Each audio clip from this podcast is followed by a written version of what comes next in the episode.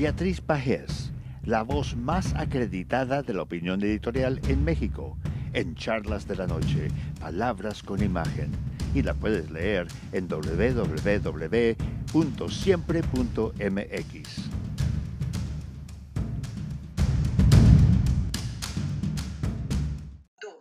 Buenas noches, Frank. Un placer, como siempre, participar en charlas de esta noche. 432. México está lleno de políticos agachados, de esos a los que solo importa quedar bien con el presidente a la hora de aprobar el presupuesto. Los diputados de Morena y sus aliados se hincaron ante el Tlatuani. Si viviera el Gran Ríos, el autor de los supermachos y los agachados, las historietas que retrataron el autoritarismo del viejo régimen, tendría que dar cuenta de la vergonzosa sumisión política de los legisladores. López Obrador ordenó a sus diputados no moverle un solo punto o una coma al presupuesto y así lo hicieron. ¿Por Porque se trata de un plan de asalto a las arcas de la nación y a la división de poderes. No es un presupuesto para acelerar el crecimiento o el empleo, para mejorar la salud o la educación. Es un instrumento que diseñó López para comprar votos y destruir estorbos. Por eso los agachados le dieron al Ejecutivo todo el dinero y por eso también castigaron al INE. Le quitaron 5 mil millones de pesos para ir preparando su desaparición. La pobreza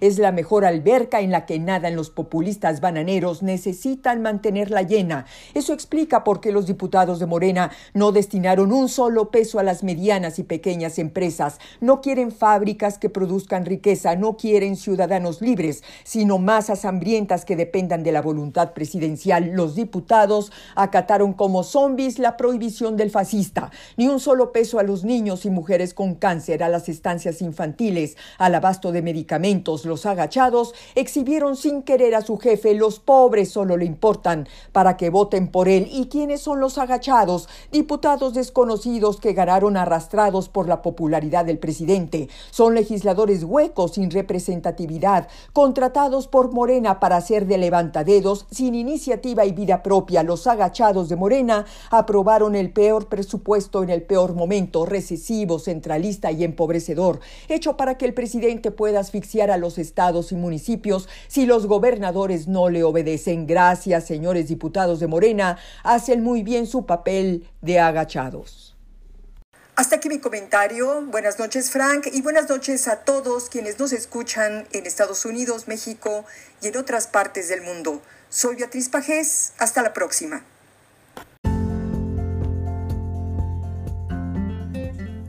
Charlas de la noche. Palabras con imagen el análisis de los acontecimientos que influyen en nuestra vida con el periodista Francisco Durán Rosillo.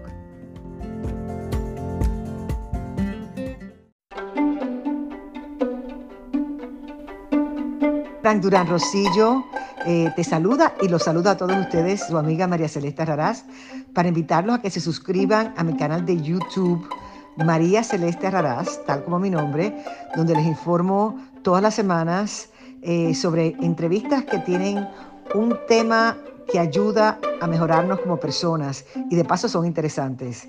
Las pueden encontrar en mi canal de YouTube, así que los espero.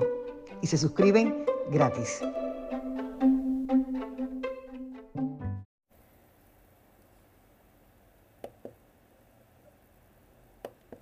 Recording in progress.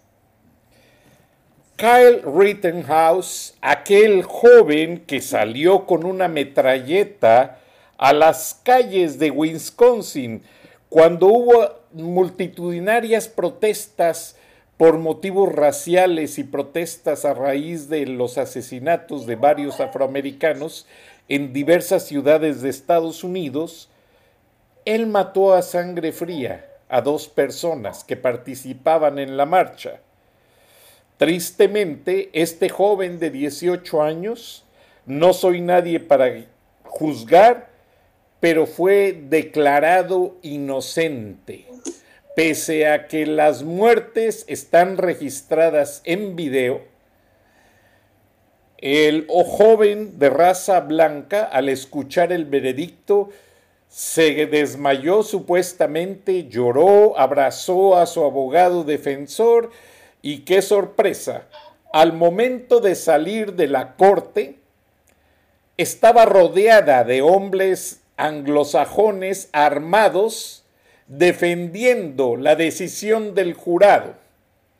Muchas organizaciones que defienden los derechos de las minorías, de la gente de color, aunque los muertos no fueron gente de color, se mostraron indignados por el hecho pero con esto se demuestra que la enmienda al artículo 2 de la Constitución de Estados Unidos que da la libertad a portar armas de fuego jamás va a poder ser modificada por el Partido Demócrata como lo han venido defendiendo en cada elección.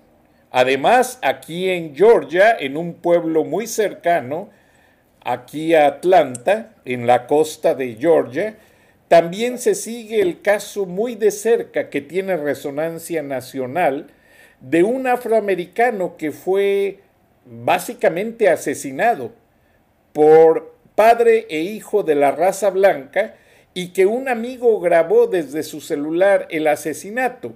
Ya una empleada de la corte fue suspendida por querer manipular el desarrollo o el curso de la elección de los jurados.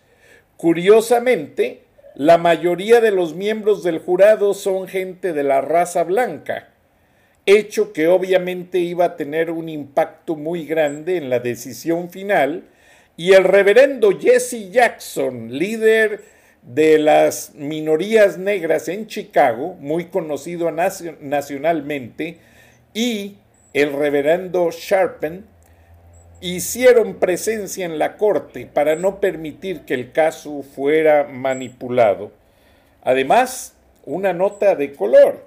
El conocido rapero Gunnar Rapper, que ha ganado pues millones con la venta de su música, en la escuela preparatoria donde él se graduó, abrió una tienda con una característica muy particular. La tienda regala ropa para los jóvenes, ropa nueva y comida, para que todos los jóvenes que vayan a la escuela y hayan visto que en su casa no hay alimentos porque mucha gente perdió el trabajo debido a la pandemia, ellos pueden abastecerse de lo necesario y llevarlo a sus hogares. Además, la firma Apple impactó hoy al mundo, porque si usted tiene un teléfono Apple y lo quiere conservar pero está descompuesto, usted ya va a poder comprar en línea las piezas, el cristal de la pantalla, algún transistor o algún peripheral o elemento que le falte para hacerlo funcionar nuevamente. Es la nueva, valga la redundancia, innovación de Apple que va a hacer que en el mercado sus acciones vuelvan a dispararse, porque hay muchos coleccionistas de los productos Apple que quieren revivir sus teléfonos, sus tabletas, sus computadoras y que la tecnología ellos intencionalmente la hicieron caduca al cambiar la conexión del cargador, al cambiar muchas cosas. Eso ya no va a pasar. Ustedes van a encontrar en línea, en Apple, cualquier dispositivo que necesiten para actualizar y corregir los problemas de sus teléfonos. Buenas noches, bienvenidos a Viernes de Frena. Estamos con su líder, Gilberto Lozano, y el internacionalista del Colegio de México, editor de las páginas de opinión del Grupo Reforma, Rogelio Río Serrán. Tenemos mucho de qué hablar. Bienvenido, Gilberto. Eh, López dejó mucho que decir. No hace ni dos semanas que estuvo en Nueva York para hablar en la ONU penosamente y ayer en Washington pues también dejó mucho que decir. Tenemos pena ajena, Gilberto. ¿Cómo interpretas tú ese discurso?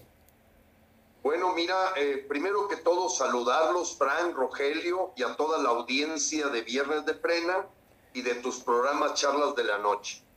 Evidentemente se acercaron estas dos visitas de Andrés Manuel López Obrador, la primera de Nueva York, fue muy claro ante la gente la exhibida que dieron testimonios de que a la gente le habían dado 100, 120 dólares para estar en esa valla, en la que había hasta hondureños y centroamericanos vitoreando a López. Pero el ridículo en esta visita a Washington fue alto porque López, en una posición casi como si fuera eh, el Papa Francisco, sale a un vestíbulo y equivocadamente ponen un video donde había 26 personas. Yo las conté, Frank. Eran 26 personas, eh, con uno de ellos con una bandera mexicana, otros tres diciendo no está solo, pero la verdad nos recordó esos videos que transmite Nicolás Maduro saludando a una plaza que está vacía y que ya van varias veces que lo exhiben en un juego de tratar de hacer Photoshop o como se llame en el tema de los videos, pero en esta ocasión fue el mismo López, el López que traía las manitas cruzadas, que estaba sentado al lado de un sillón, que terminó pues probablemente utilizando lo mejor de su conocimiento de la historia para aburrir mientras se movían los calcetines Joe Biden y hasta parece que tomó algunas llamadas en esta perodata que no terminaba, donde se convierte la traductora en una heroína. ¿Por qué? Porque el señor López, por lo visto, en el mundo diplomático no sabe comportarse, no solo por su eh, presencia, su, su, su estilo, no, no, va más allá que eso. Es el fondo de que cuando tú te estás dirigiendo en el mundo internacional, y estoy seguro que Rogelio nos podrá dar clases de eso, pues tú no puedes aventarte un discurso de 10 minutos esperando que la traductora recoja el asunto, sino que tú vas viendo las reacciones párrafo por párrafo y de veras como que Marcelo Ebrard no le dijo lo que tenía que hacer o si se lo dijo no le hizo caso. Pero el punto importante es que mientras López estaba platicando la historia ya probablemente de López de Santana, eh, pues lo importante que estaba ocurriendo aquí es que estaban colgando nueve cuerpos en Zacatecas en un puente, estaban dándole ya en la torre completamente al INE con un presupuesto que no dejó dudas de una aplanadora dictatorial que ni siquiera tomó en cuenta ninguna de las 1.100 observaciones que se le hicieron al presupuesto. ¿Y esto qué nos indica, Frank? Eh, y a, toda la audiencia. Imagínense al señor López privilegiando las dádivas para compra de votos electoral, rompiendo completamente, porque ya aceptó que no se va a poder abastecer más del 30% de los fármacos que demanda la sociedad mexicana. O sea, la tercera parte es lo que van a poder cubrir este año. Pero ya llevamos tres años. Entonces la gente pues está muriendo no solo por asesinatos del crimen organizado, como estos nueve colgados en un puente en Zacatecas, porque Zacatecas hoy es un polvorín a la hora que entró el hermano de Ricardo Monreal y que seguramente negoció con otro cartel que no era el que estaba sentado ahí y se está dando esta, esta batalla. Pero además, ya los números claros de más de 600 mil muertos de coronavirus y todavía se atreve a llevar a López Gatel, el doctor muerte, a Nueva York.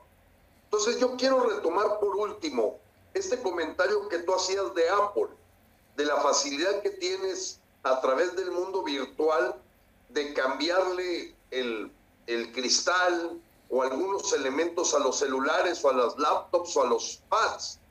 No, ojalá pudiéramos hacer eso, cambiar a Tatiana Cloutier, quitar a este otro, remover rápidamente, porque la verdad sí fue pena ajena ver a un López eh, totalmente asustado. Yo pienso que la reunión real que había ocurrido anterior, porque su cara, primero, la gran hipocresía de usar cubrebocas, cuando aquí en México no lo usa, y ahí se dio cuenta que entró a las reglas, lo pusieron en regla. Sus ojos, la cara, demostraba que su pensamiento estaba en otro lado y estaba en el lado de que claro que no satisfizo la aprehensión de la esposa del Mencho como un bocadillo que él estaba entregando cuando los anteriores secretarios Mallorcas, Blinken y el señor eh, les habían dicho que ya debían haber entregado tres capos, entregan la esposa de uno de ellos. Entonces, yo creo que hubo un trago amargo, arrodillado López, y lo veías que claramente el norteamericano no te deja ir sin decirte lo que te tiene que decir. Tratado México, Estados Unidos, Canadá. Lo estás violando, López. Asunto de migración. Yo no sé si te ayudan tus votos, pero nos estás poniendo en riesgo la frontera México-Norteamericana. Y número tres, tu asunto de derechos humanos y de democracia es más para atrás. Esto de la reforma energética verdaderamente eh, no tiene pies y cabeza. Entonces, ese es el López que estaba aquí mostrando en la fotografía, pero no solamente las manos, la posición en el sillón, su cara. Su cara lo decía todo. Venía de que le habían leído la cartilla, lo habían hincado y el traje mal acomodado que le compraron seguramente en 700 dólares no era suficiente para la vergüenza que sentimos los mexicanos de ver a este presidente que no tenía nada que ver con el que se presentó con Trump, que no tenía nada que ver con toda su presencia de aquel señor al que le llamó amigo Donald Trump. Ahora era un chiquillo asustado, verdaderamente apocado. Eh, eh, eh, vean los ojos, vean los ojos. Su mirada está perdida en la retalia de cosas que le deben haber dado. Pero bueno, Rogelio, tú podrás más abundar para que la gente de Frena sepamos que entre más rápido quitemos este mejor, a este señor mejor, para nuestro bien. Así es, estimado Gilberto, coincido en que esta imagen nos, nos revela mucho de, de la verdadera personalidad de López Obrador, pero además si fuera nada más eh, en relación a su persona, bueno, sería algo más que criticar y que comentar. El problema es que el señor va en calidad de presidente de la República a un encuentro de alto nivel y de la mayor importancia para todos los mexicanos. Este tipo de fallas, este tipo de no saber qué hacer eh, cuando tienes enfrente al presidente de Estados Unidos, denota varias cosas que es importante comentar. Su falta de experiencia, de trato, porque se ha negado terminantemente a salir al extranjero, a departir con jefes de Estado, a hacer caso, a seguir estrictamente los protocolos. Entonces, pues está pagando la novatada en ese sentido. Y la otra es que si, no tiene el equipo de apoyo, si sus asesores, sobre todo la gente de relaciones exteriores, no previó esto, pues hubo una falla muy grande. Tan sencillo como esto, estimados amigos. Eh, aquí en México es muy común que, bueno, vas a ser padrino de boda, y te van a invitar, pero antes del día de la ceremonia te invitan a ensayar la boda para que los padrinos no se crucen y choquen y el de los anillos choca con el de lazo y todo. Entonces, estas situaciones deben eh, haberse ensayado y, seguir un guion estrictamente elaborado. ¿Qué le vas a decir? ¿Qué mensaje vas a dar? Pero no, el mensaje fue improvisado, su lenguaje corporal, pues desastroso, digo, es que nada más ver eso. Y finalmente el detalle del cubrebocas. Ah, hay unas fotos en la reunión previa que tuvo con la vicepresidenta Kamala Harris, sentadas, sentados ambos equipos negociadores frente a frente en una mesa larga. Ahí no hubo mayor problema, salvo un detalle. El tapabocas que llevaba el presidente López Obrador, que anteriormente nunca usa, era distinto completamente al del resto de su equipo. Ellos llevaban uniformemente un tapabocas en tela verde con un pequeño escudo nacional a un lado. Esto para las fotografías, los videos, pues revela, digamos, este, identidad, imagen de, de los mexicanos con, con, su gobierno y su, la representación que llevan. Pero no, ese, eh, López Obrador se llevó un cubrebocas que además desmerece, perdónenme la expresión, en, en calidad de cubrebocas a los que portaban tanto el resto de la delegación mexicana, ya no se diga a los norteamericanos. Entonces, ahí fallan muchas cosas. Y en este tipo de eventos, pues no, no se puede permitir eso. Es como ir al Palacio de Buckingham y, no sé, este, eh, llevar botas como lo hizo don Vicente Fox, este, que también rompió el protocolo, o si te dicen no le des la mano a la reina, vas y le das la mano y la abrazas, como creo que lo intentó hacer el, propio presidente Trump en su momento. Entonces, no, no son cosas menores, no son cosas nada más de detalle, denotan la capacidad o la incapacidad de prepararse, eh, no solamente con que lleves un equipo, funcionarios, asesores, prepararte mental, intelectualmente, para uno de los momentos cumbres de tu vida, una reunión personal con el presidente de Estados Unidos en donde vas a tratar de defender asuntos de interés para México. Pero bueno, este, lamentablemente esta, es, esta escena, esta foto y los minutos en que estuvo arrellanado en ese sillón, el mensaje excesivamente largo, más o menos del doble del tiempo de tu anfitrión, eso se tiene que medir también para, para no este, quedar ahí como, como inoportuno, impertinente. Y el detalle final de la traductora, de veras, yo también mis respetos para la muchacha, porque después de que habló 8 o 10 minutos el presidente de México, eh, tuvo el tino de ir anotando y, repitió fielmente todos los puntos eh, importantes. Ese es su trabajo súper profesional. Pero denota también, es esto mismo, la factura que se paga cuando no tienes el oficio es como en una cena de gala, pues no sabes qué tenedor agarrar, qué cuchara y si no sabes y, llegas así, pues vas a estar ahí todo confundido y se va a notar.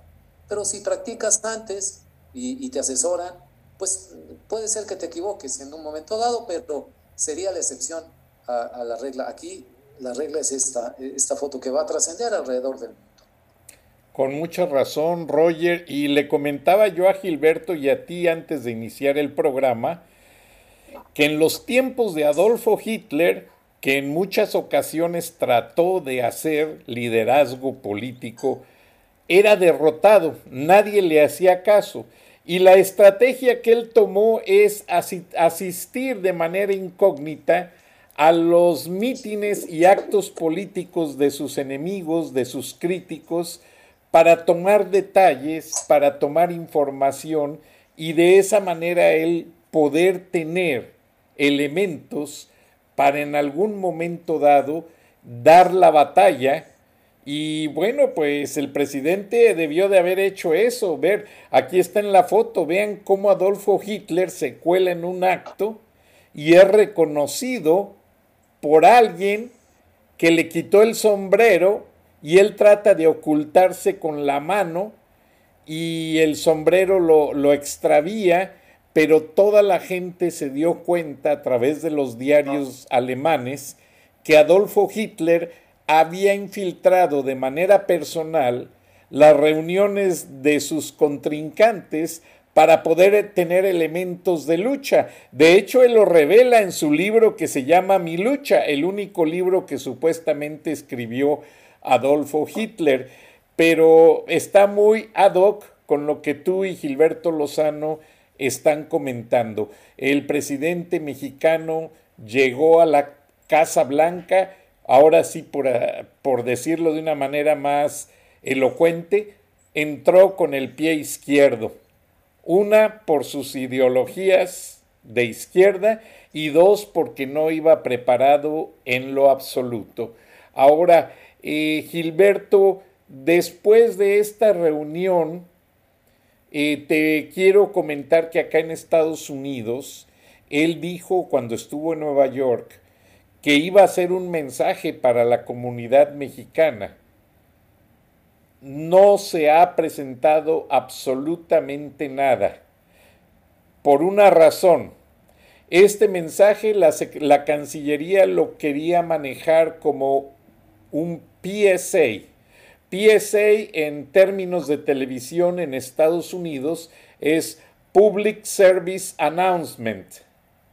Y los directivos de NBC Universal, dueños de Telemundo, los directivos de Univision y los directivos de Estrella Televisión, que son las televisoras más grandes de cobertura nacional para la comunidad latina, dijeron no ese mensaje no es de servicio a la comunidad, es un mensaje político y lo rechazamos.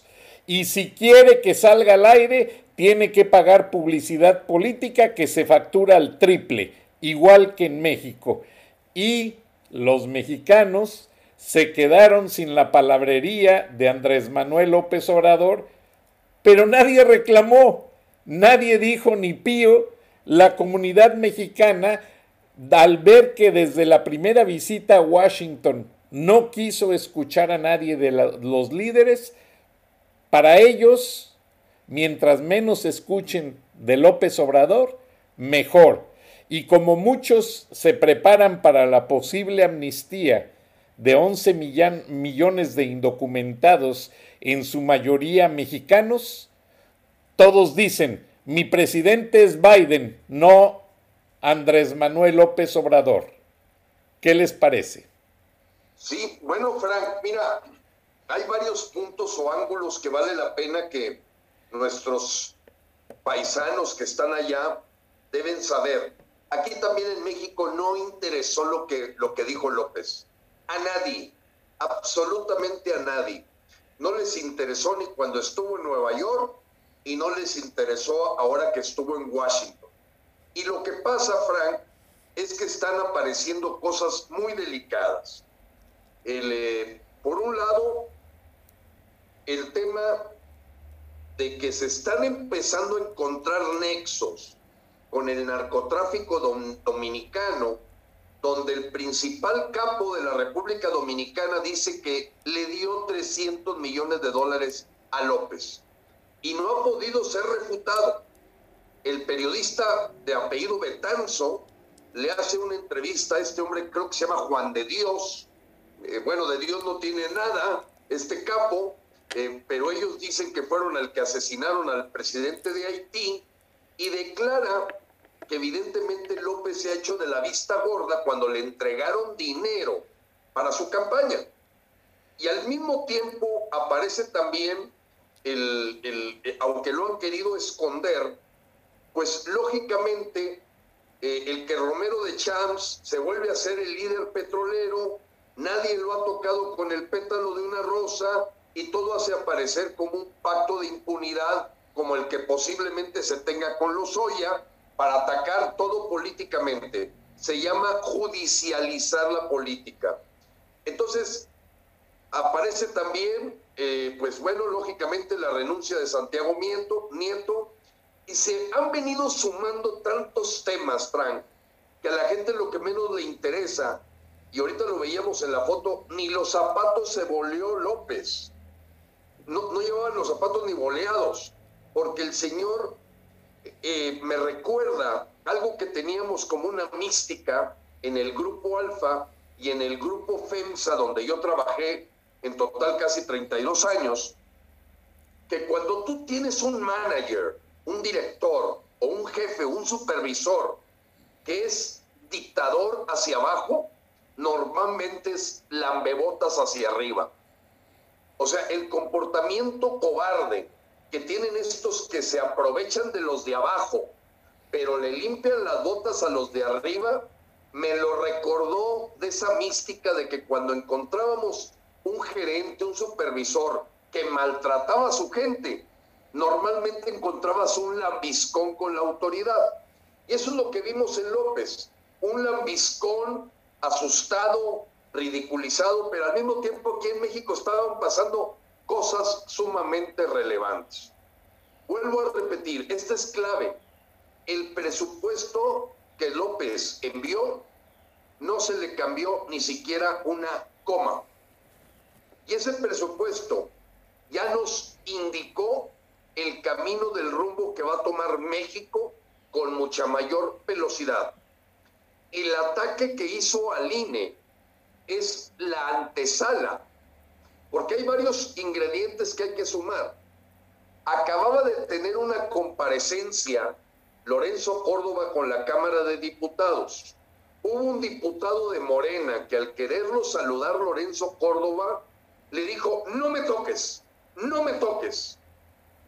Bueno, quisieron hacer pedazos a Lorenzo Córdoba, después le quitan 4.913 millones de pesos evidentemente pone en riesgo las consultas como la de revocación Y empezaron ataques tan claramente que yo le puedo asegurar al pueblo mexicano que ya nos mandaron el mensaje. No vamos a tener INE si sigue López Obrador en el 2022. El próximo año va a tomar el INE López y le va a dar un retroceso tremendo a la democracia mexicana. Estos ataques orquestados, primero López riéndose de que por qué no usa dinero de los fideicomisos, que por qué no aplica la austeridad, eso por el lado de López. Y luego acá los diputados golpeando a Lorenzo Córdoba, y luego en los hechos quitándole el dinero. Bueno, si quieres escuchar un mensaje de que no vamos a tener INE en el 2022, ya los escuchamos todo lo que nos tenían que decir. Al grado tal, Frank, que muchos mexicanos eh, nos han buscado a frena para decir, yo me coopero para que haya la revocación. Porque López en los hechos ya recibió también sanciones del TRIFE de que en sus módulos, hay que decirlo con claridad, Frank, pescan a Mario Delgado sacando maletas de dinero del Palacio Nacional. Corre corre, pero lo exhibieron. Él llevaba en esas maletas dinero. Con ese dinero vemos que se están poniendo módulos que les llaman ratificación. La gente que está pendida haciendo eso. Cuando los documentos que tienen que firmar dicen claramente que es para revocación. Este manipuleo, más la tardanza de 22 meses para que saliera la ley federal de revocación, más quitarle el dinero al INE, ya no hay duda. Morena tiene pánico y le urge tomar el INE. Le urge quitar el INE a los mexicanos. Entonces ya sabemos a qué nos atenemos. Si no vamos con todo a quitar a López, estoy seguro que en las siguientes elecciones del 2022, el que te va a entregar la boleta electoral va a ser un guardia de la Guardia Bolivariana o Nacional. Porque ya también lo dijo Frank, Rogelio y los mexicanos que nos están escuchando. Se crea una empresa para los verdes de la Sedena y también de la Marina para manejar ya hasta la policía turística, las empresas que van a manejar el tren Maya, los aeropuertos Ángeles, el futuro de Tulum y el de Chetumal. Él dice que ya nada más confía en los militares. Y si nada más confía en los militares, son a los que les va a dar el INE. El INE lo van a terminar manejando militares. Y nos, bueno, ya la cercanía con Venezuela pues ya es, ya, ya es total. Entonces, el mensaje a todos los mexicanos que nos escuchan es decir, efectivamente, ya no hay mexicanos que quieran escuchar qué es lo que está diciendo López, porque en los hechos estamos viendo que está atacando con todo al INE. Y hemos llegado a la conclusión de que la mejor defensa que podemos tener para el INE, para la democracia, es quitar a López en marzo del próximo año con la revocación. Todo lo demás es para Fernalia. Si no quitamos a López, va a quitarnos al INE. Ya no tengan duda. Ya lo dijo. Tienes mucha razón, Gilberto, y antes de que Roger haga el análisis, parece ser que por ahí circula un mensaje en Twitter de un catedrático de la UNAM muy interiorizado con la carrera de Andrés Manuel López Obrador y él destapa que Arnaldo Córdoba Córdoba, papá de Lorenzo Córdoba, actual director del INE, fue el primer doctor en ciencias políticas y sociales de la UNAM y fue quien reprobó en esta cátedra Andrés Manuel López Obrador. Entonces, ahí básicamente este catedrático pone, hay gente tan rencorosa que se venga con los hijos. ¿Qué te parece, Roger? No, bueno, pues imagínate, este, el, papá de, Lorenzo Córdoba, actual, Arnaldo Córdoba, muy prestigiado en la UNAM, en efecto, el primer doctor en ciencias políticas. Y por los años y todo, pues sí le dio clases a López Obrador y así le fue al, famoso peje con el doctor Córdoba. Pues claro que hay esas líneas de, de, agravios, ¿no? Que no, se, que no se rompen con el tiempo. Sobre todo determinadas personas los guardan toda toda la vida. Y bueno, eso es eh, por un lado. Por otro lado, quiero agregar también a lo que ha dicho ya Gilberto, que de alguna forma, cuando, se, cuando me refería a que se paga la factura, cuando no se sabe qué hacer en una situación así, hubo una declaración conjunta ayer eh, por escrito que los tres gobiernos, Canadá, México y Estados Unidos, dieron a conocer a la opinión pública, medios de comunicación, etcétera. De este tipo de documentos es siempre con lenguaje muy general, me llamó la atención que este es un documento más extenso de lo normal y entre muchas cosas que mencionan, hacen referencias explícitas a que se comprometen los mandatarios de los tres países a la defensa de la democracia y todo. Me imagino que a regañadientes de AMLO, pero hay otros dos aspectos que seré muy breve para comentarlos. Se dice que se van a crear para un mejor manejo y supervisión de, dos temas, el cambio climático y la transición a la energía verde, por un lado, y la pandemia, el ataque al COVID-19, comisiones eh, regionales, una ambiental una de salud, y que expertos de los tres países eh, van a, coordinar, a, asesorar, a influir de alguna manera en las políticas, en las decisiones que se tomen en cada gobierno, en cada capital, pues para que vayan más o menos al mismo ritmo, no se contradigan, etc. Entonces va a haber una especie, por lo menos en principio de autoridad ahí transnacional, que va a estar vigilando lo que se haga en México. En materia de salud, yo me imagino que por parte de Estados Unidos en ese comité participará, por supuesto, nada menos que el doctor Anthony Fauci. Entonces, pues yo no veo al doctor López Gatel tratando, bueno, sí lo veo, es que es lo que más pena me da, de llevarle la contraria y corregirle la plana al doctor Fauci. Imagínense ustedes, eso sería realmente un contratiempo, pero bueno, lo de fondo es que quizá de esa manera, quizá se empiece a enderezar el rumbo en algunas áreas que tiene que venir esta presión desde fuera, estimados amigos. Muy de acuerdo, Roger, y este lamentablemente estas comisiones creo yo que van a venir siendo pues una manera de esquivar de parte de la 4T, por ejemplo, cuando pasa que van los analistas a un país a revisar que se esté cumpliendo, pues lamentablemente como sucedió el día que eh, John Kerry visitó el sureste mexicano con López ah, para ver que está el plan de eh, sembrando vida, se veía al fondo, y tú mismo lo analizaste, Roger, se veía al fondo un techo con todavía árboles empaquetados en cajas de cartón y madera. Entonces se notó que al tipo de Rius, de, de sin inspector, no sé si recuerden aquella película muy cómica, que supuestamente cae una avioneta y aparece el inspector Calzón sin y todos lo confunden con un inspector federal y todos resulta que limpian el pueblo, hacen canchas de fútbol, eh, cubren los baches y todo, y le hacen todos los honores.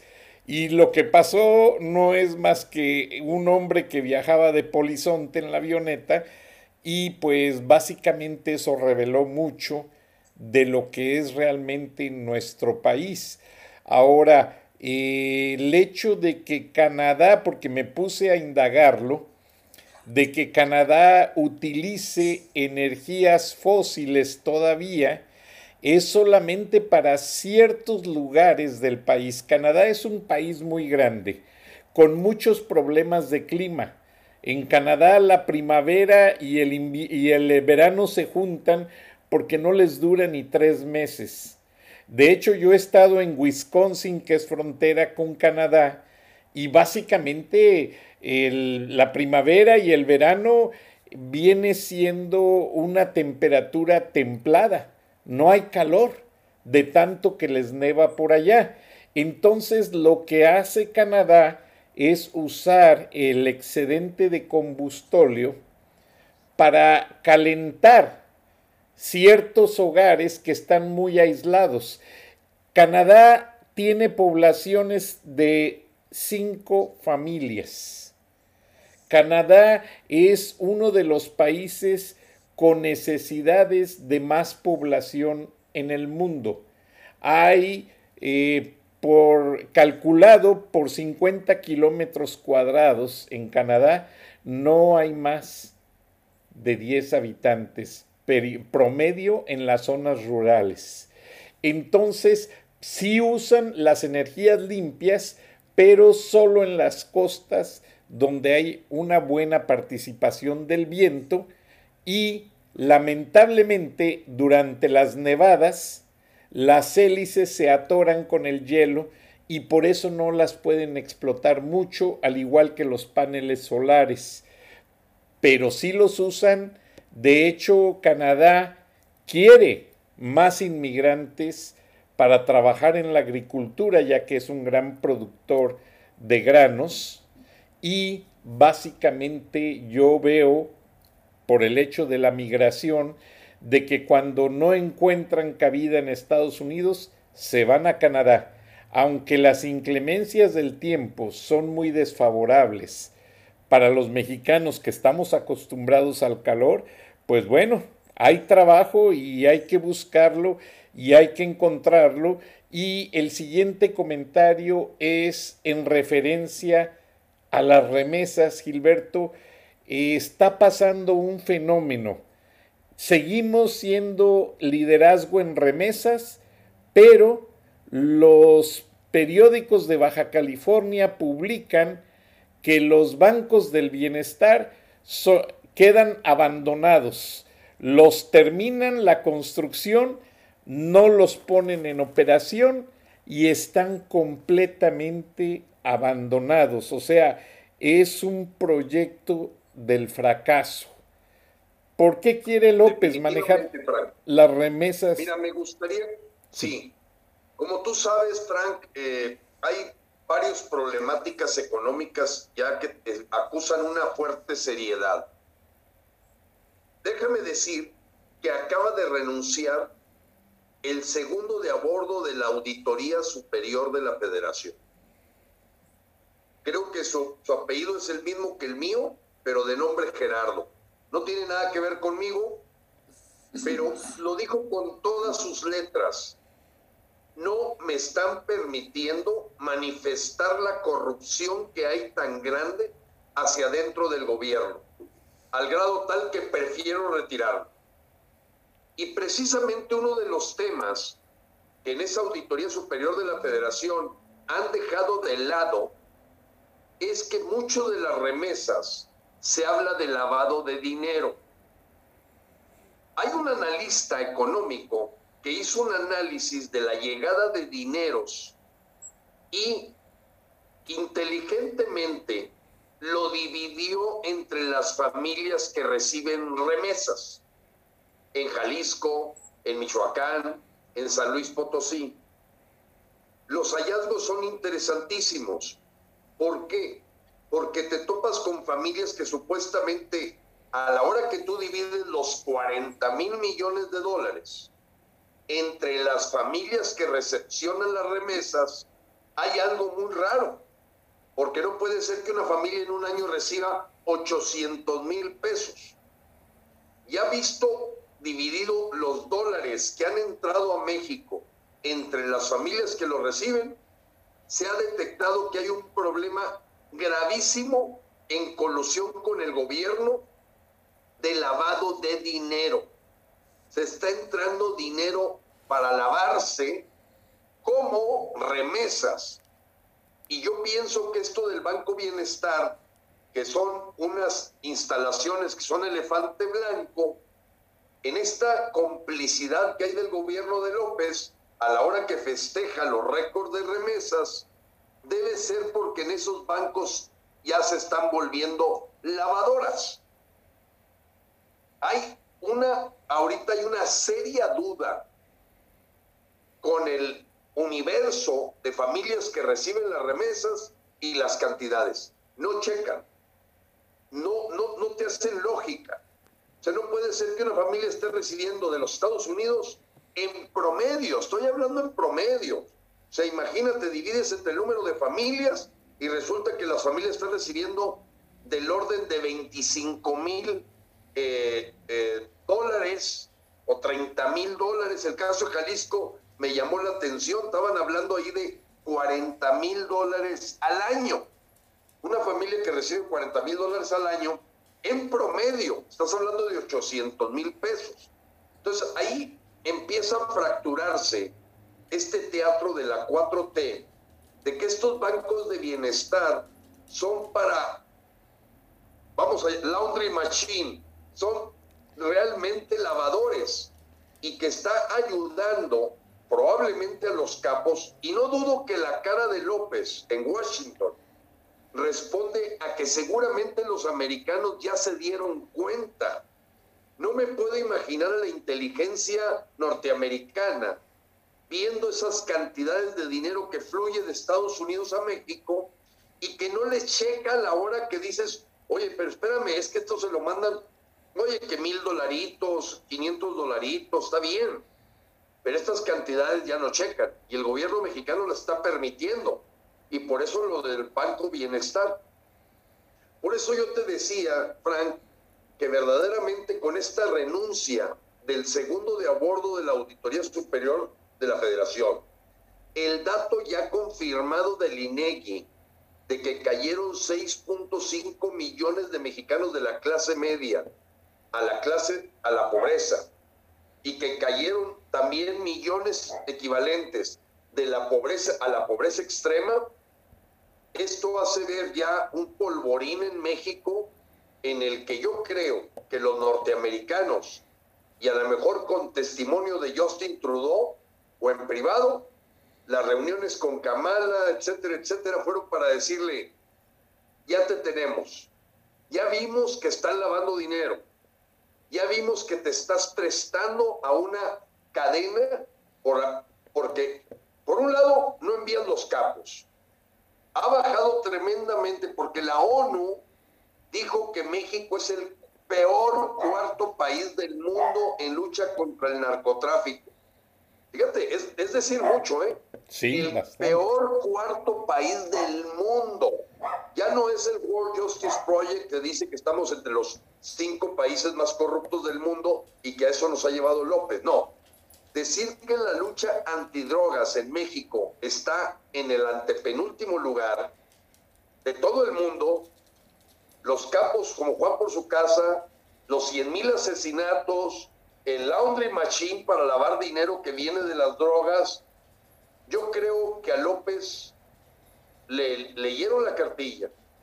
Yo creo que le pusieron una fecha de, de que tiene que resolver esto o va a terminar en la cárcel de los Estados Unidos. Su cara, su posición en la silla, a mí me hace mucho sentido que no era una persona que venía de una reunión trilateral o bilateral en donde le haya ido bien. Se le veía cara asustado, completamente desfigurado, porque esa mirada que él traía es la mirada de una persona que ya se dio cuenta que ya perdió allá. Entonces, ¿qué va a inventarse acá para, en su problema psiquiátrico, levantarse el ánimo? Yo lo que sí le quiero decir a todos los mexicanos que nos escuchan, no hay nada peor que tres años más con López Obrador.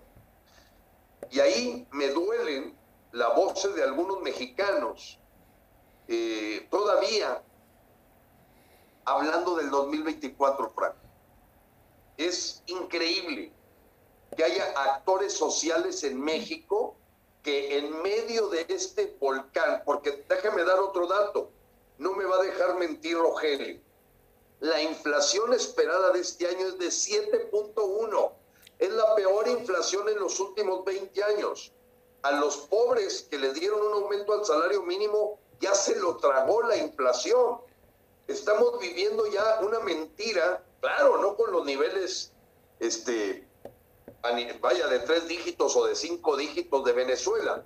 No, pero empieza una espiral donde Jonathan Heath, vicegobernador del Banco de México, dijo que ve el asunto de la inflación ya grave, porque se dispara y se puede disparar, y acaba con el poder adquisitivo de la gente, y todo suma en un caldo de cultivo que no puedes creer que hay un mexicano que esté hablando del 2024 si no resolvemos esto de inmediato. La casa se está incendiando. Totalmente de acuerdo, Gilberto, y pues tristemente eh, todo lo que dices concatena mucho con la actualidad. Eh, de hecho, yo platicaba con muchos inmigrantes y sí, ellos dicen que por mucho que trabajen, lo más que pueden enviar a México son 300, 500 dólares a la quincena. Y realmente si la esposa del director del FBI aquí en Atlanta, una mujer muy instruida, ella es académica y ella es la que supervisa los envíos de la región este de los Estados Unidos. Y sí, las cantidades se han disparado y ya están bajo investigación, aparte de que yo te digo una cosa, la detención de la esposa del Mencho, la veo, no sé qué opines tú, pero la veo como algo de última hora, nada más para eh, decirle a Washington, mira, estamos cooperando, realmente estamos buscando al tipo, no lo están buscando, pero la noticia de esta mañana es que el presidente Biden ha pedido a la Agencia Central de Inteligencia supervisar por satélite los operativos de México para encontrar al Mencho, porque solamente dicen que se encuentra en la sierra y de ahí no lo sacan, pero el gobierno de Washington también le dijo a López Obrador, bueno, tú comes con el, con el chapito, lo vas a felicitar, ¿por qué no lo han mandado? ¿Por qué no lo entregan? Él también es criminal. La esposa de su padre está negociando una, pues básicamente una declaración jurada para reducir su sentencia a cuatro años. Lo mismo está haciendo el grande, ese criminal detenido, para que no solamente declare en contra del exdirector de la Policía Federal detenido acá en Estados Unidos, sino también lleve a más funcionarios a los tribunales federales. Pero López con esa cara de espanto, obviamente que como dices tú, recibió las amonestaciones y se le dijo posiblemente, mira, no hay excusa para que falles, porque hasta fotos tuyas y videos hay saludando a la mamá del Chapo, saludando al Chapito, y dónde está, en qué papel está quedando el plan de justicia de López Obrador. O sea, Gilberto, yo veo que no se está cumpliendo la polémica Operación Código Negro y la cancelación o el cambio del plan Mérida, pues es solamente el membrete, Gilberto, pero México, antes cuando menos se hacía el intento, había páginas de internet del, eh, del Departamento de Justicia que compartía con México y México con el Departamento de Justicia, ahora ya no mandan ni fotos, antes los policías recibían fotos de la escena del crimen en México para analizar la trayectoria de las balas. Ahora ya no hay nada de eso, Gilberto. ¿Crees tú en verdad que entreguen al Mencho, el criminal más buscado por el FBI, por quienes se ofrecen 10 millones de dólares de recompensa?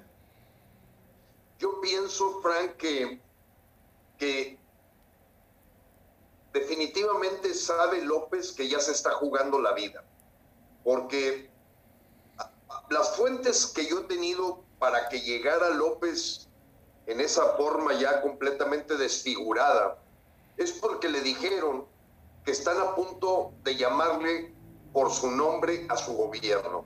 Es un narcogobierno. Y este narcogobierno seguramente estuvo arriba de la mesa en las conversaciones anteriores de Kamala. Entonces creo que tiene la espada de Damocles y está entre la espada y la pared López, porque o es el Mencho o es él. O sea, entonces es una situación muy delicada Y por eso ves estas cantidades de asesinatos de más de 100 diarios, en donde, Frank, ¿tú crees que han resuelto o han llevado a sentencia o solución esos miles y miles y miles de asesinatos? Claro que no. Entonces se está empezando a crear eh, un dolor, un, no solamente el cementerio, no, un dolor de muchas familias que no están viendo que haya justicia.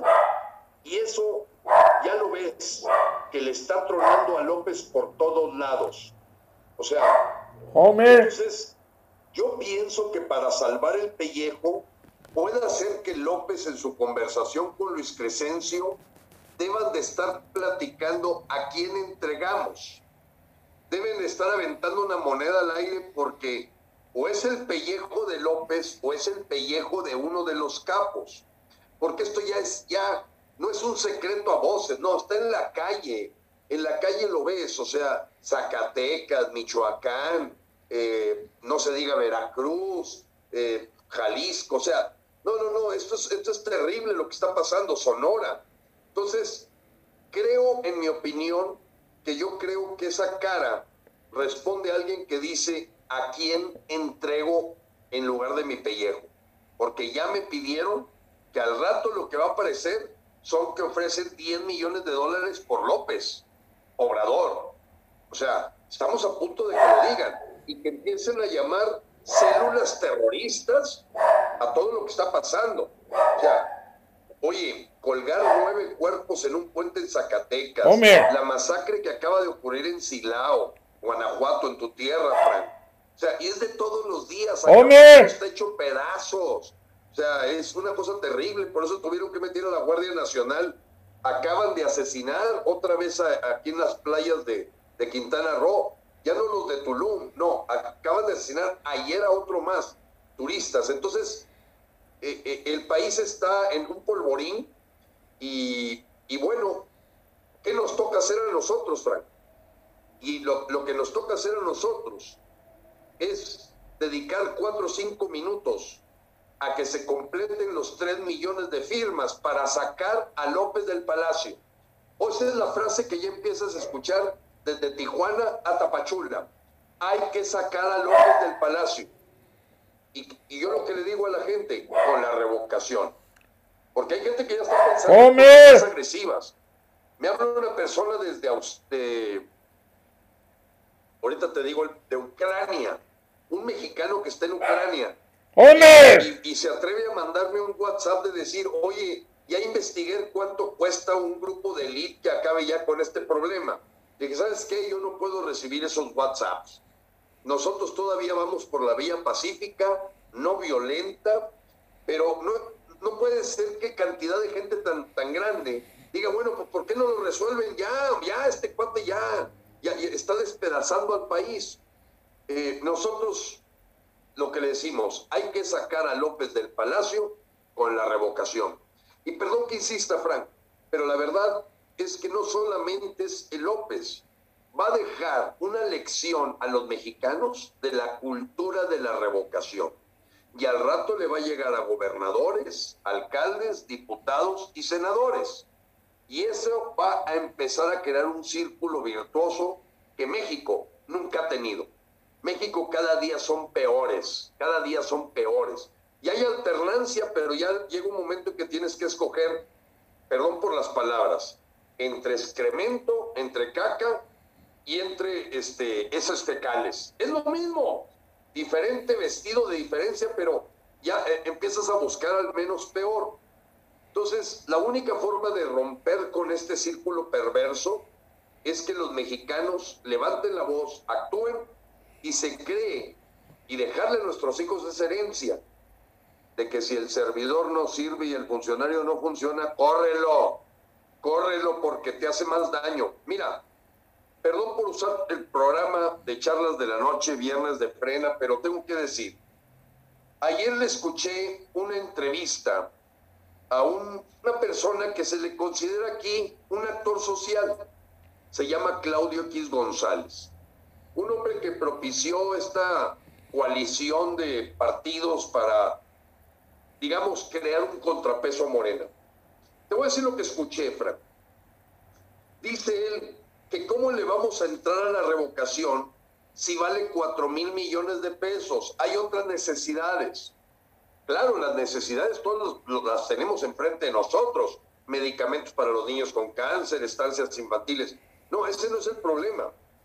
El problema que el señor no alcanza a estudiar porque no se mete, él y su grupo, es que López te endeuda 4 mil millones de pesos cada 36 horas.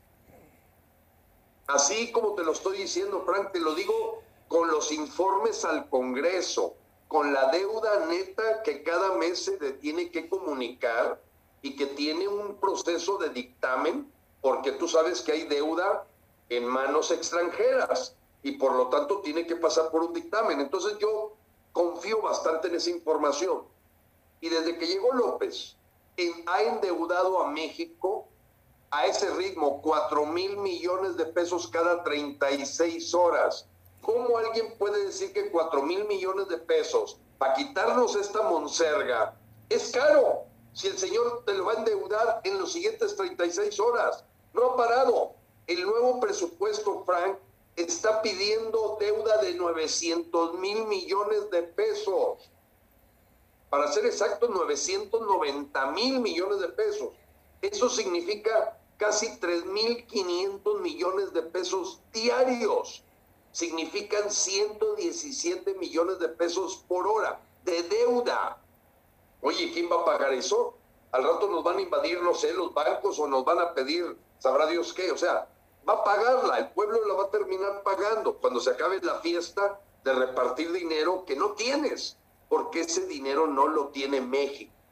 Cuando López pide que va a repartir aquí y de aquí y allá, pero no le dice a los mexicanos que se lo está trayendo de los bancos, que no es dinero que produzcamos los mexicanos, y les deja de decir que está endeudándose a razón de 3.514 millones de pesos por día, pues te encuentras hasta gente que aparentemente tiene título como Claudia X González y que dice que se le hace muy caro 4 mil. No, hombre, esa inversión la recuperas en 40 horas. ¿Qué, ¿Qué, mejor inversión que recuperar en 40 horas quitar esta monserga? Dice también que el peligro es que podamos pasar de Guatemala a Guatepeor. Quiero platicarles a los mexicanos que no se preocupen si sale López, Morena se desmorona, muere el rey, vive el rey. Estoy seguro que va a renunciar hasta Marcelo Ebrard, Monreal a Morena. Ya no va a existir un Morena como tal, porque Morena es López y López fuera del palacio, pues estará en su rancho y su fuerza va a ser mucho menor, al grado tal que podemos salvar al país. Pero escuchar a gente hablando del 2024 me parece ya traición a la patria.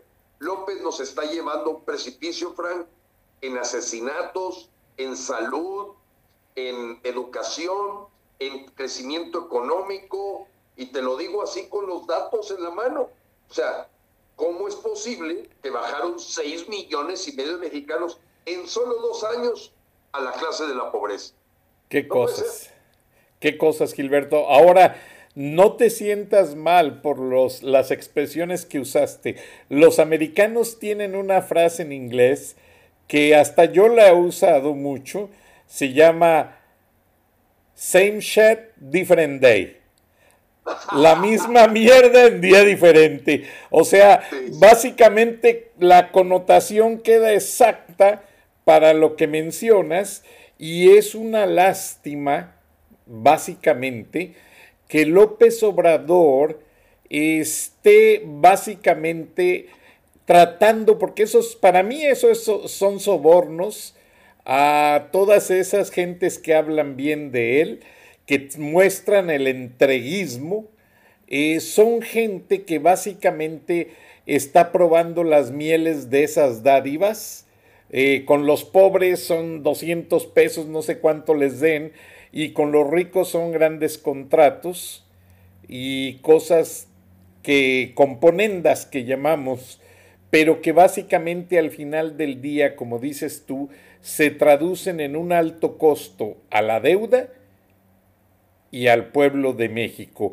Y realmente la revocación de mandato es la mejor alternativa pacíficamente para despedir al empleado que está abusando de la confianza de los mexicanos, porque no hay otra cosa. Y esa expresión en la Casa Blanca es muy notoria, de que el Señor sabe que falló en muchos aspectos y ante la autoridad, y ve que político, Joe Biden tiene más de 50 años de su vida dedicado a la política, él sí es un político, López Obrador no. López Obrador es un empírico que no ha aprendido la lección y que se ha valido del chantaje político para enriquecerse.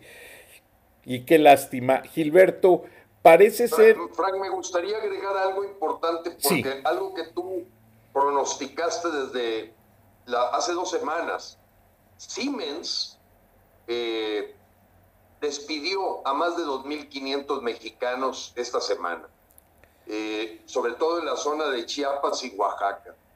Pero a la hora que ven a Siemens haciendo eso, fíjate lo que se atrevió a decir esta licenciada en literatura de lengua inglesa que se hace pasar por secretaria de Economía, que le parecía que la inversión extranjera no había bajado. Lo que no dijo es que el 70% de la inversión extranjera que entró estaba comprometida con planes anteriores en la época de Peña Nieto. Ninguno proviene de confianza en el gobierno de López. Entonces, pero para acabarla, están cancelando, Frank, se están cancelando montones de proyectos de decir, oye, no le tenemos miedo a los países emergentes, no le tenemos miedo a las malas noticias, a lo que le tenemos miedo es a la incertidumbre de que este señor depende cómo me amanezca, qué es lo que va a hacer, y que no tiene un real contrapeso que le cambie una coma en el Senado y en la Cámara de Diputados. En mayoría, no estoy hablando de todos. O sea, lo que tienes en, en el Senado de la República, en mayoría y en Cámara de Diputados, son oficialías de partes del Poder Ejecutivo no es un poder republicano. Ahorita, que ya se va Arturo Saldívar, fíjate a quienes manda como Terna López, gente totalmente incondicional de él. Bernardo Batis, no, no, no. O sea, este señor, todo su criterio para actuar es acumular poder. Acumular poder y crear esta dictadura.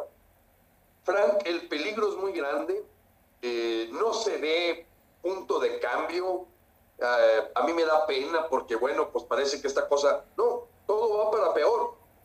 Y cuando tú enfrentas a alguien que todavía puede tener la duda de que López Obrador pueda hacer algo bien y le preguntas, dime una sola cosa que haya hecho bien. Lo que te repiten es una propaganda de que hay empresarios explotadores, de que hay fifís, o sea, puras cosas que no tienen sustento en los hechos. No, dime un hecho. A ver, ¿a ti como pobre te ha ido mejor? No, pues eh, eh, me mandan un bono. Sí, pero estás teniendo que comprar medicinas. Ah, no me había dado cuenta. O sea, no te encuentras a nadie a la hora que dialogas que pueda decir que le haya ido mejor, Frank. y desafortunadamente la propaganda es muy peligrosa López la hace a diario.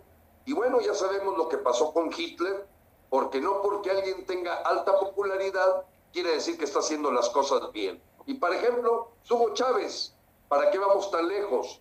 O sea, si tú mides la popularidad de Fidel Castro en Cuba, ya con toda la gente adoctrinada, pues no dudo que haya un 60% de gente eh, que, que aplauda, porque están inyectados y completamente inoculados ya con un adoctrinamiento que ya es difícil luchar contra él. Y aquí en México vamos para allá.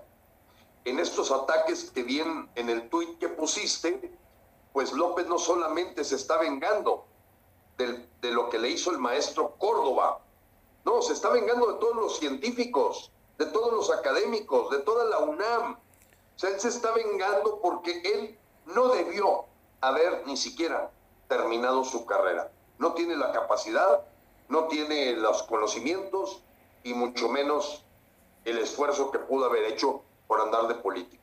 Frank, estamos ante ese punto, llamado histórico, nos quedan pocos días, 27 para ser exactos, para lograr los 3 millones de firmas. Y si tú me preguntaras, Frank, ¿cómo van? Vamos como para 2 millones de firmas. No las completamos.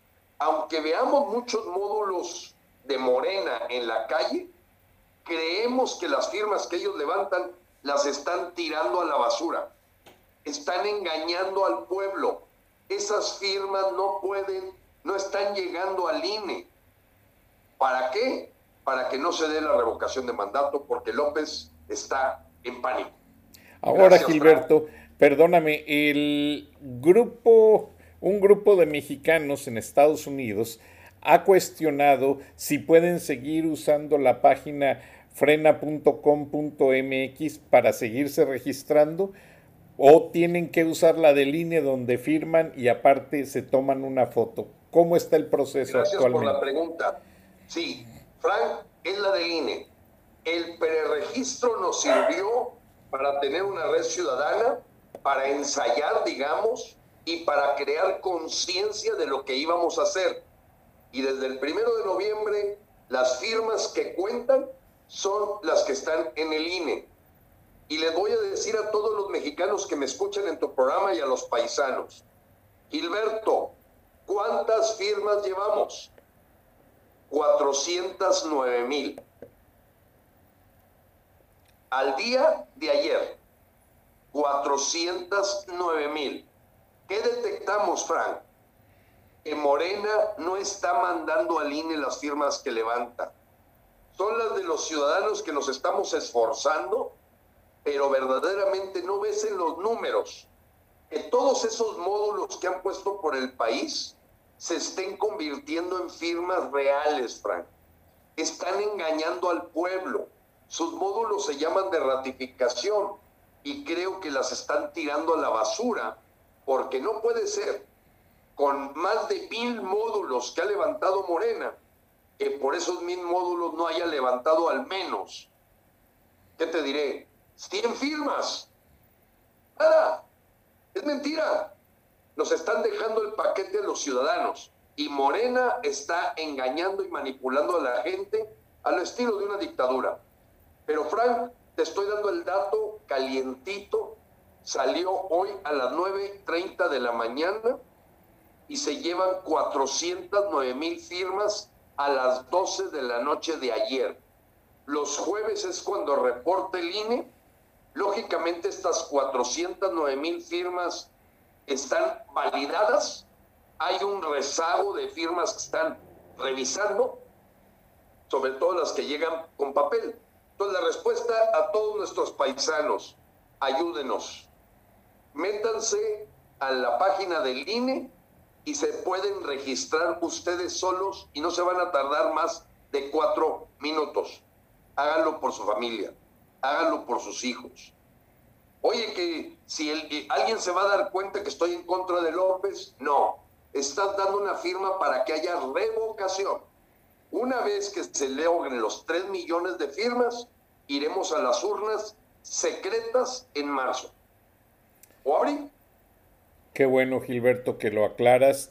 Te agradezco y le agradecemos a través de nuestras afiliadas a Estudios Universal por encargarse de ayudar a los hijos de los agricultores mexicanos, dándoles útiles escolares, uniformes, apoyos para sus comidas en la escuela y además los hijos de los migrantes que trabajan en la agricultura, ellos no tienen oportunidad de ir a los estudios universal. Bueno, gracias a un proyecto, más de seis mil niños de migrantes pudieron disfrutar de los estudios universal esta semana. Le agradecemos tremendamente y a petición de las afiliadas hacemos público el agradecimiento para decirle a la gente que muchas veces las hortalizas, frutas y legumbres que usted lleva a su mesa son trabajadas por nuestra gente, o sea, los mexicanos, que en su mayoría alimentan a casi 200 millones de personas en los Estados Unidos. Invisibles, no invisibles, documentados, no indocumentados, nos escuchan, los respetamos y una organización tan grande como Frena y su líder están con ustedes. Tienen derechos en México y en Estados Unidos. Gracias a todos. No somos un programa de complacencias. No digo al aire los saludos que le mandan al ingeniero Lozano, porque él tiene cosas muy importantes que decirnos en cuanto a esto, la revocación de mandato y los motivos tan importantes que están originando a que esto suceda. Entonces ya habrá ocasión para festejar y hasta las fotos de ustedes pondremos con saludos al aire. Por este momento hay que encargarnos de la revocación. Gracias Gilberto. Eh, Rogelio tuvo que ir a una emergencia, pero nos vemos y nos escuchamos la próxima semana en otro viernes de frena en charlas de la noche. Les esperamos y les agradecemos. Buenas noches, Dios bendiga a todos y estaremos en contacto. Gracias, Gilberto.